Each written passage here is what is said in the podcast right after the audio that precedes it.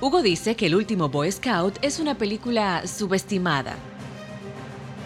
Rubén piensa que Van Damme debería tener un Oscar. Pues como nadie quiere hablar de cine con ellos, decidieron crear este podcast.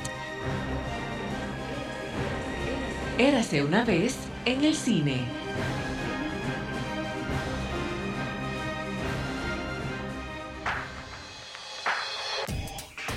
¿Cómo tú estás, Hugo Pagán? Estamos vivos todavía y suelto. Digo, perdón, no, yo estoy casado. Yo estoy suelto. Ok. Tú lo estás tirando ahí al aire para que todo el mundo sepa, ¿verdad? A ver si me pega aunque sea una galleta. Ok. ¿Qué es lo que tú comes también? Porque ahora yo no sabía si se podía hacer podcast comiendo. Po. Bueno, espérate que está agrio. Me pueden comer de todo. Ok. Pero lo que no se puede comer son algunas películas del tema que vamos a hablar hoy. Sin lugar a dudas, este deporte es mi religión. Yo amo este deporte. Es como un amor a primera vista. Y sin lugar a dudas, también es el pasatiempo del norteamericano. Aunque suene cliché, es un deporte que nació dentro de las entrañas de este país, Estados Unidos. Y aunque no se ha esparcido por todo el mundo, es un deporte que aunque sea la gente ha escuchado. Es un deporte muy de este lado.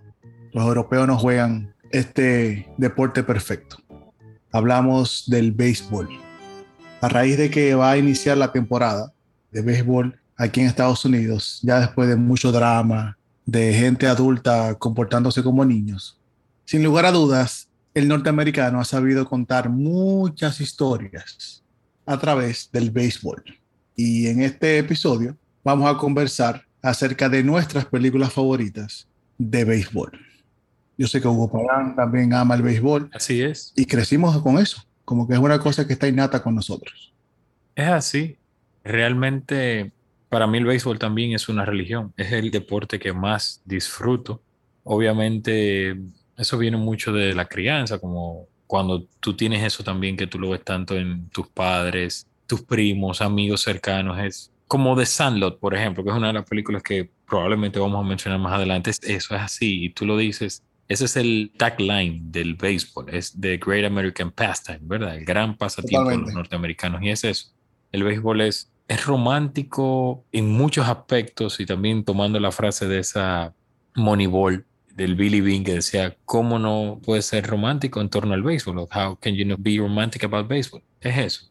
Tú sabes, Rubén, que creo que podemos tomar como parámetro. Los listados siempre son odiosos, decimos, porque dejan películas fuera, son muy personales, pero la Major League Baseball, MLB, hizo un listado hace unos años de 25 películas que ellos consideran las mejores películas sobre el juego de béisbol.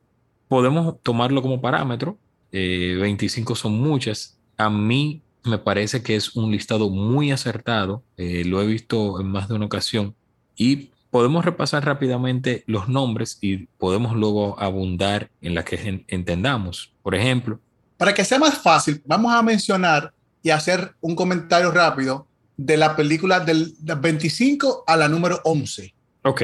Algo rápido y ya en las últimas 10 películas podemos mencionar por qué creemos nosotros que esta película está en ese top 10 y qué tan importante, fuera de lo que sea béisbol, esta película resalta de las demás. ¿Por qué este top 10? ¿Por qué estas películas llegaron a ese top 10? Y yo estoy de acuerdo con esas 25 películas que Major League Baseball seleccionó.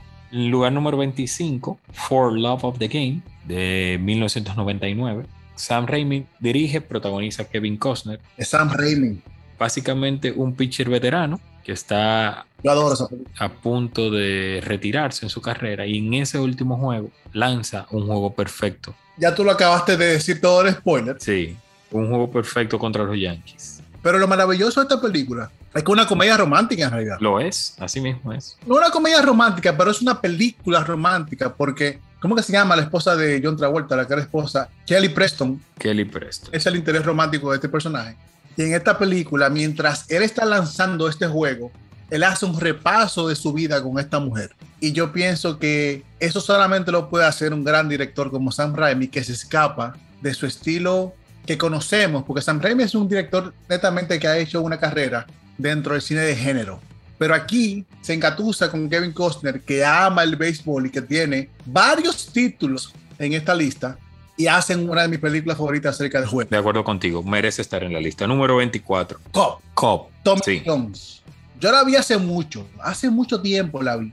Y sí creo que es una buena película, pero también creo que no se aprovechó tanto el personaje de Cop, porque no se enfoca mucho en lo que es su juego o lo que fue su juego, sino aquí te cuenta la historia de un Thai Cop que ya está retirado, está viviendo solo y amargado y recibe la visita de un periodista que quiere saber acerca de su vida.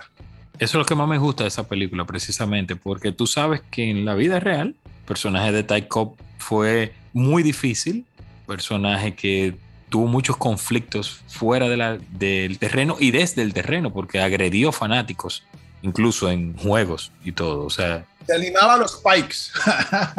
merece estar en la lista también. Número 23, una película de HBO que se llama 61 Asterisco. El asterisco, los que conocen sobre béisbol sabrán por qué es, y es la historia de Roger Maris en el año que él quebró la marca de más cuadrangulares en una temporada regular, que la sostenía el querido de siempre Babe Ruth, y como el comisionado en ese momento se inventó ponerle un asterisco por la cantidad de juegos y turno. y turnos en los que Roger Maris completó la hazaña, contrario a lo que había logrado Babe Ruth en menos turnos. Barry Pepper hace de Roger Maris en esa película. Creo que la dirigió Billy Crystal. No, La dirige Billy Crystal, su primera película. exacto. Me gusta mucho esa película. Debe estar ahí. Sí. 22, una película que yo vi dos veces en el cine. Angels in the Outfield, con Christopher Lloyd. Ah, sí. ¿Te acuerdas? Claro, y, un carajito, eh, Joseph Gordon Levitt. Joseph Gordon-Levitt. Es una película que es muy romántica, es acerca de los angelinos de Anaheim que están pasando por un mal momento y un niño reza y automáticamente unos ángeles reales comienzan a ayudar a este equipo de una manera muy particular. Sí. Sabes que yo no he visto bien, pero tú recuerdas otra de un joven que era un portento del picheo y los reclutan los angelinos. ¿Está por ahí? Ah, ok, está bien. No fue los angelinos, fue los cops. No, no, no es Baumgartner. Te estoy hablando de una que es con el que tiene la cara. El niño que se cae, que se No, rompe no, el no, brazo. no, no, no, no. Este es un joven, o sea, un joven ya que, Ah, que es con hay una que es con Brendan Fraser. Brendan Fraser, ese mismo. Ah, bueno, que él debuta en Grandes Ligas tirando unos hitters y pichando 27 picheos. Exactamente. Entonces, Eso no cabe. esa no cabe. No, no. bien. Bueno, porque el problema es, vamos a terminar la lista. Está bien, vamos con la lista. Si tú crees que debemos sacar una, como vamos a ponerla en hold, y vamos a poner Sí. tal vez la de Brendan Fraser. Angels in the Outfield me gusta, a mí me gusta mucho, pero también yo le, le voy a poner un hold. Vamos al número 21.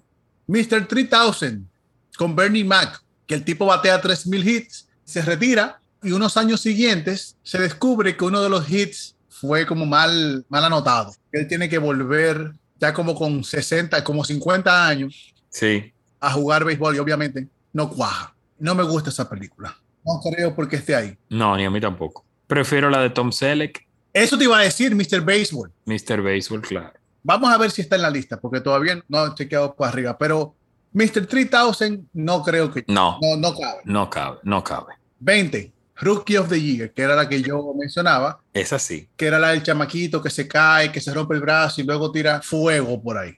Hay otra película, que no sé si está más para arriba, que es otra de un niño que hereda los mellizos de Minnesota Sí, y él se vuelve el manager. ¿Te acuerdas de esa película? la recuerdo. Claro, con Danny Glover es esa. Vamos a subir. 19, número 42, la historia de Jackie Robinson con Chadwick Boseman, Harrison Ford. Tengo problema con esa película. Yo también. Muy visual, muy bonita, muy estética, pero no. No resalta ni la figura de Robinson, ni le hace como justicia al juego de béisbol. Demasiado hip hop. Muy hip hop, poco béisbol. Hasta ahora esa es la más floja de la que hemos mencionado. 18, Fear Strikes Out. Uy, ahí sí. Ahí sí. No la he visto. Sí, con Anthony Perkins. Sí, no la he visto. ¿De qué va esa? Ese de, de Jimmy Pearsall, el de los Boston Red Sox. La película lo que pasa es que va más sobre la enfermedad de ansiedad y problemas mentales que tenía Pearsall que sobre su vida en el terreno de juego. O sea, es una película, se llama así mismo Fear Strikes Out, porque él padecía de estos problemas de ansiedad, le daba, no sé si agorofobia, porque obviamente le costaba estar frente a estadios repletos de personas. Y me parece un, un muy buen retrato, una muy buena, vamos a decir, una muy buena óptica de cómo un jugador con batallando una enfermedad mental que ahora es un tema muy abierto, pero antes imagínate, tú eres un jugador de béisbol, tú se supone que era una figura estoica, fuerte, que es lo que tú me estás hablando a mí de que tú tienes miedo a ver gente. Entonces, es muy buena película. Eh, la recuerdo porque Armando Almanza, nuestro querido Armando, que paz descanse, siempre hablaba muy bien de esa película y yo la busqué Eh, eh, y la vi, pero hace mucho, pero es una película no muy buena. Vamos a hacer la tarea para eso entonces. 17, una que nos da muy de cerca, que es Sugar 2008. Ahí sí, Aunque no es una película dominicana, es una película acerca de República Dominicana. Es la historia de este muchacho que es un prospecto de béisbol, se lo llevan a Estados Unidos y él decide tomar otro camino. No quiero decir mucho para que la gente la visite. ¿Cómo se llama este actor dominicano que está en esta película? Eh, Argenis Argenis Soto Soto que luego trabajó con estos directores, porque son Anna Boden y Ryan Fleck. y Ryan Fleck, que habían hecho Half Nelson, y luego Marvel se lo llevó para hacer Captain Marvel. Y ahí sale el señor Argenis Soto, que se le subieron los humos a la cabeza y se quedó ahí arriba con sus humos.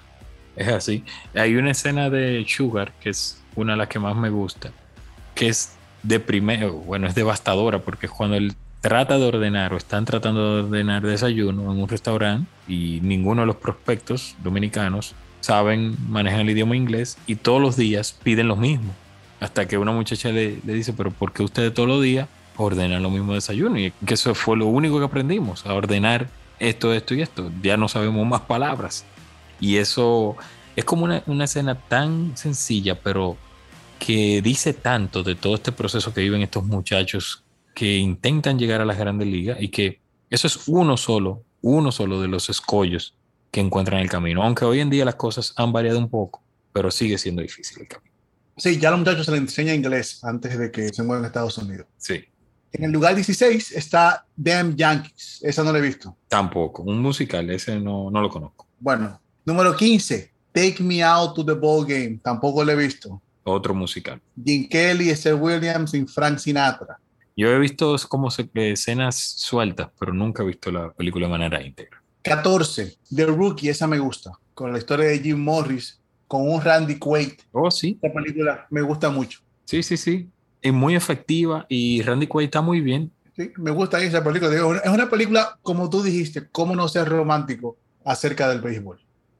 En el número 13 tenemos The Bingo Long Traveling All Star and Motor King. Obviamente no tengo idea de qué me están hablando. No, no, puedes seguir para la otra, que sí me gusta. Bang the Drum Slowly. Sí, otra de las favoritas de Armando, de con Robert De Niro. Exacto, la gente no sabe que Robert De Niro hizo esta película.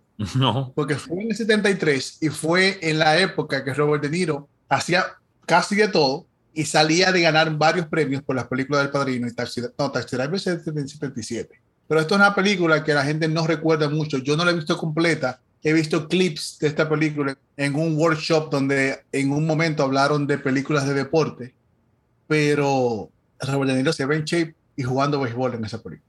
11. The Bad News Bear sí. con Walter Matthau, que ha tenido como dos remakes después de esa película. Hay una con Billy Bob Thornton.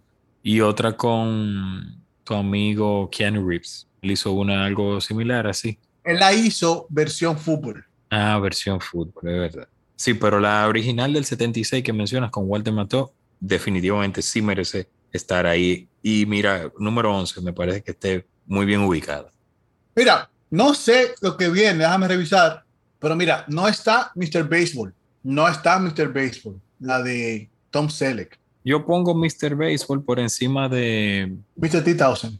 Exacto, Mr. 3000. Ok, vamos a empezar con el top 10 según Major League Baseball. El número 10 es la clásica Major League. Uf, demasiado. A mí me encanta Major League.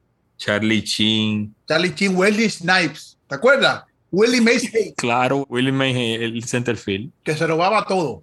Y Tom Berenger. Claro, ese era el, vamos a decir, el capitán del equipo. Y el cubano este, ¿cómo se llamaba el actor? Que siempre se me parecía a Rubén Sierra, el cubano. Dennis Haber. Se me parecía a Rubén Sierra, el cubano. Número 9, Everybody Wants Some. Ese es más reciente y no sé por qué está ahí. Yo la vi y no es una gran película. Esa yo no la he visto. Yo la vi, no es una gran película. Pienso que incluso es de lo más flojo que tiene el director Richard Linklater. Número 8, obviamente que es un clásico para todas las generaciones. The Sandlot. Ahí tú ves, ahí sí. La historia de un grupo de amigos que juega béisbol y uno de ellos batea la pelota por encima de la verja y de aquel lado de la verja hay tremendo perro. Sí. Y todo lo que viene después de eso. A mí me encanta esa película de Sandlot, es un clásico en todo el sentido de la palabra, por lo que representa un coming of age también, porque estos niños van pasándose ese verano, ellos jugando béisbol, también se descubren a sí mismos los niños. El que está enamorado de la salvavidas, el que es, vamos a decir, el nuevo en el barrio, pero que también que no entiende bien el juego del béisbol. Jenny de Beth Rodríguez, es como que me encanta esa película, tiene mucho de esa adolescencia y esos problemas que vienen con ella, me encanta, me encanta esa película. Killing Me Small. Sí, You Killing Me Smalls. Número 7, The Natural. Uf, Robert Redford, Barry Levinson, el famoso bate. eso te iba a decir. No hay nada que decir ahí. Yo pienso que esa película es como tal vez la que le dio seriedad al juego. ¿Entiendes? Como que todo rondaba alrededor del béisbol hasta que viene de Natural y mete el estado emocional, mete el equipo, mete todo alrededor de un solo personaje y da esa presión que este personaje tiene por una situación X que pasa en la película. Al final, obviamente, se vuelve totalmente romántico, porque ¿por qué no ser romántico acerca de béisbol? Exacto. Número 6, mi favorita. Definitivamente yo amo esta película, la he visto como 10 veces y me gusta cada vez más y creo, creo que es la mejor actuación de Brad Pitt en su carrera. Moneyball.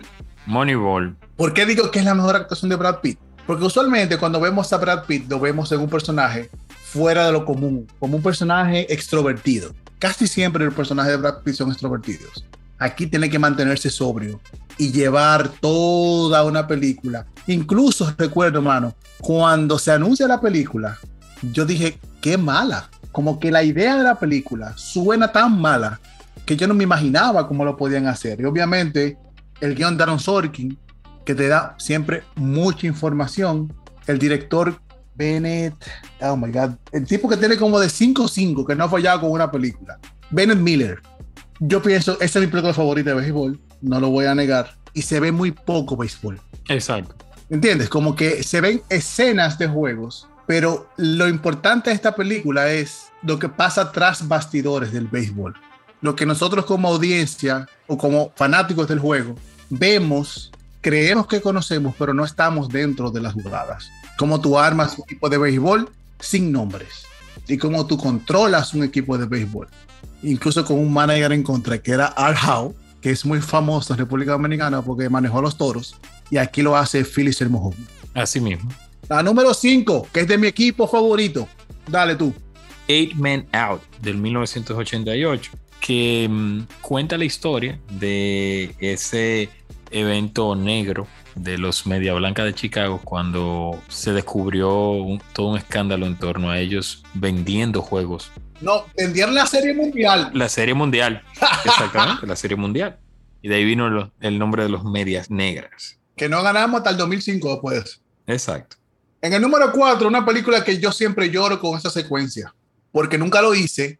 Y obviamente hay una secuencia, para ser más específico, que es mejor contar de qué va la película. Kevin Costner tiene un terreno y comienza a escuchar una voz que tiene que construir un estadio de béisbol, un estadio de béisbol. Y él lo hace, la gente lo mira como loco y automáticamente lo hace, comienzan a salir del terreno de maíz jugadores de los Yankees y de los White Sox de aquella época, de 1920, 1930, jugadores con nombres. Y juegan béisbol.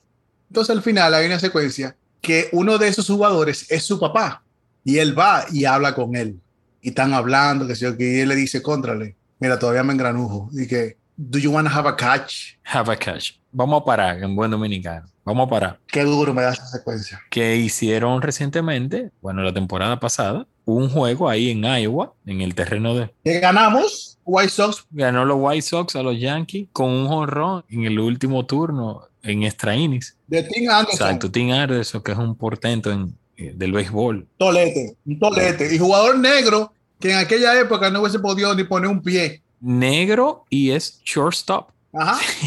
es como el, la cúspide de lo que tú puedes ser. O sea, una de las posiciones más demandantes y este tipo tiene todos los talentos del mundo y gana ese juego en el Fields of Dreams, Ajá. en el cual el Big Papi y Alex Rodríguez estuvieron en parte de la transmisión de Fox. ¿Cómo no ser romántico acerca del béisbol? Número 3, Rubén. Nos estamos acercando al top 3. Pero este número 3 se ve muy poco béisbol porque es la historia de Gary Cooper. De Lou Gehrig, de Lou Gehrig. Perdón, Gary Cooper es el actor y Lou Gehrig es el personaje que él hace. Pero esta película se hace como un año después de que él se retira. Sí, eh, la película es del 42. Y es interesante porque Babe Ruth hace de Babe Ruth en esa película. Sí, así mismo. Y lo cierto es que, como tú bien dices, la película va sobre la enfermedad que le afectó a Gehrig y cómo tuvo que dejar el béisbol, porque recuerden que de, de ese primer, eso es un tipo de esclerosis, no sé, Es que, sí, se llama incluso ahora mismo de Lou Gehrig disease. que hace unos años se hizo un reto donde la gente se echaba un balde de agua. Exacto, el balde de agua fría, pero un tipo de esclerosis, creo, pero se llama así, la enfermedad de Lou Gehrig. Es una enfermedad degenerativa de los nervios. Se le puso a Lou Gehrig porque él fue la primera persona que se le diagnosticó. Número dos, Rubén, una de mis favoritas. Número dos, A League of Their Own. Claro que debe estar ahí. There's no crying in baseball. Tom Hanks haciendo de un coach de mujeres que los esposos se fueron para la guerra y se creó una liga de mujeres de béisbol. Exacto. Eso es lo más importante, lo más relevante de esa película es eso, precisamente, ambientada durante la Segunda Guerra Mundial. Todo el mundo está batallando overseas, o sea, en tierras extranjeras, y las mujeres se convierten en el reemplazo de ese pasatiempo. Obviamente nadie creía que iba a ser exitoso, pero todo lo contrario. Las mujeres hacen un tremendo trabajo y Tom Hanks como el manager y como mencionaste, Madonna. Madonna, Gina Davis, que yo estaba enamorado de ella en, en aquella época. Gina Davis era la catcher. La número uno, Hugo Pagán, yo estoy en desacuerdo con la número uno, pero debió estar un poquito más para abajo. Sí, yo también pienso igual que tú. Bull Durham de 1988. Tim Robin, Susan Sarandon Sí, y otra vez Kevin Costner.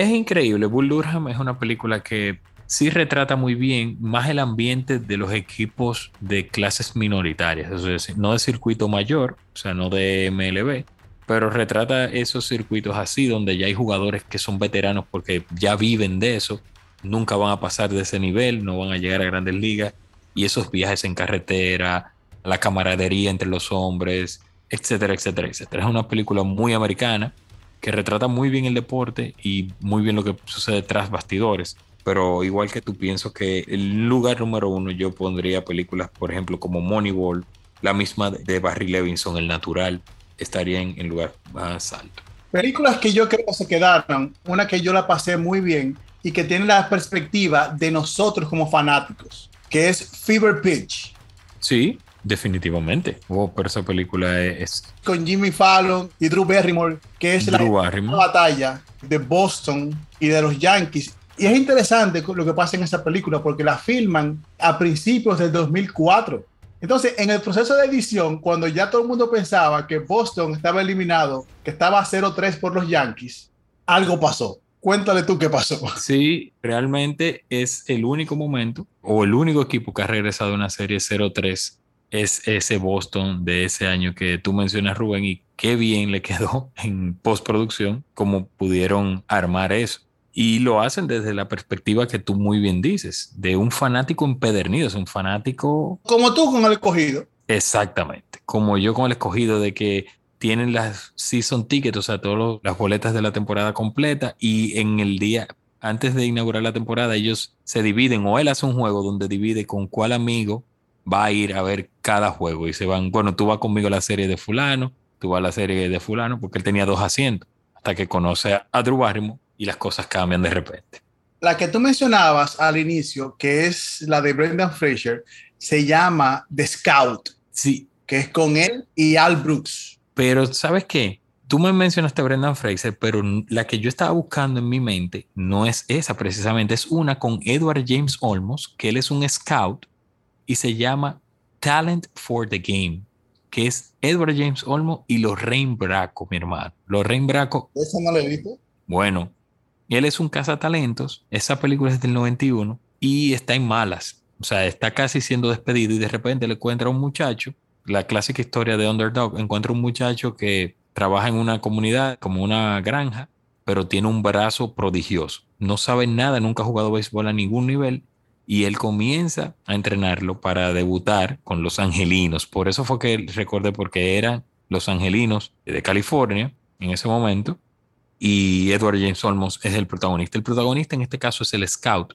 no el pelotero, que es un personaje secundario, pero es una película que la recuerdo con mucho agrado y la pondría en la lista por encima, por ejemplo, de Angels in the Outfield, que yo sé que te gusta mucho, pero yo la pondría esta por encima. Me recuerda una también reciente con Clint Eastwood que se llama Trouble with the Curve. ¿Esa es con el hijo de él? Nunca la vi. No, no, no, no. Esa es con Clint Eastwood, que el personaje es la hija de él. Y Clint Eastwood. Ah, ok. Que es con Justin Timberlake. Sí, sí, sí. nunca la vi.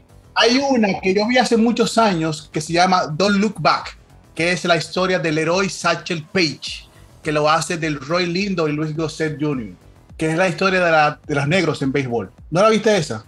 No, esa no la vi. Quizás por el título en inglés no la recuerdo, pero mencionaste del, del Roy Lindo y creo que sí. Clase Sí, sí, sí, creo que sé cuál es. No sé cuál es el título en español de esa, pero sí, creo que la vi. Yo pienso que hemos abarcado ya lo suficiente a hacer béisbol. ¿Sí? Porque ya lo que queda son documentales. Y esto de contar de documentales es muy. como que ya sería una historia algo más larga. Pero en cuanto a la historia de béisbol que han usado lo que es la ficción alrededor de este juego que todos amamos. Bueno, ah, no, no, ese es fútbol. Te iba a decir que la de, de fan, la que es de Wesley Snipes y Robert De Niro. No, es béisbol. Él jugaba para los gigantes de San Francisco. No se me olvida que el que se obsesionó con el número de él era Juan Primo. O él estaba obsesionado con el número 11 que lo usaba Juan Primo cuando él lo cambia. A él lo cambian de Atlanta a Los Ángeles. Y él lo mató a Juan Primo. Sí, exactamente. Wesley Snipes. Pero que el jugador del favorito el tipo este, Wesley Snipes, quería el número. Cuando llegó a los gigantes, quería el número 11, pero no se lo daban porque lo usaba Juan Primo, que era el mejor, vamos a decir, de ese, del equipo. Y él usaba una camiseta de su antiguo equipo con número 11 abajo del número que le tocó en San Francisco, pero la obsesión ahí es la de Robert De Niro, que se obsesiona tanto con el jugador, que esto y lo otro, y esa es mala. The Fan es mala película, aunque sobre béisbol es una película mala no cabe ningún top ahora mismo esa película. Yo pienso que mejor dejamos Mr. 3000. Sí. ¿Te acuerdas que República Dominicana no ha hecho una película buena de béisbol y tiene Playball? Playball, sí. Y después tiene Ponchado. Ay, Dios mío. es increíble que nosotros como dominicanos no tengamos una película acerca de béisbol que sea medianamente buena. No, no, no, no hay. Yo sé que José María viene con un documental, pero es un documental acerca de varios equipos. No puedo decir mucho, porque él me dijo a mí que no dijera mucho. Hay un documental que se llama Pelotero, que es también sobre el tema de los, la situación de los scouts. Sí, John Leguizamo lo narra ese documental. Es muy, muy, muy bueno. Yo recuerdo que lo vi en Netflix, cuando Netflix comenzó a, extenderse dentro de República Dominicana, por allá, por 2011, 2012. Sí, ese documental, el lado, vamos a decir, oscuro del béisbol o del sistema de cómo esos muchachos van subiendo hasta tratar de alcanzar los circuitos mayores en las grandes ligas. Hay comedias también que se llama, hay una comedia que se llama The Base Warmer, que Amaury Nolasco hace de un pelotero dominicano que dice que tiene 10 años. Sí, exactamente, que también es una crítica, obviamente, a cómo alteran las actas de nacimiento en, en República Dominicana para conseguir contratos. Porque tú te acuerdas que le pasó al, niño este, que ponchó como 20 jugadores y que tenía que 12 años. Dani, Dani algo. Que le dañaron la carrera. Sí, se le fuñó. Eso fue un. Tiró como dos juegos perfectos uno tras de otro. 33 años pichando en Liga de 14. Yo recuerdo que también John Goodman hizo un biopic de Babe Ruth, pero, pero no cuajó mucho. Pero esa lista que dimos es bastante comprensiva, tiene títulos yo creo más relevantes que se han hecho hasta el día de hoy. Y cualquier cosa, como tú dijiste, nuestros oyentes que sugieran y nos digan dónde nos quedamos cortos. Pueden mandar sus películas favoritas de béisbol que no se mencionó a nuestro email o redes sociales. El email es erace un podcast. Arroba gmail. Eras un podcast arroba gmail.com. Pero nada, yo pienso que fue un buen puntapié sí. para la nueva temporada dramática de béisbol. Pues no te ponches. Yo me poncho muy poco, pero me poncho. Está bien. Hasta el próximo inning, Rubén. Un abrazo, brother, y pórtese mal. Bye bye.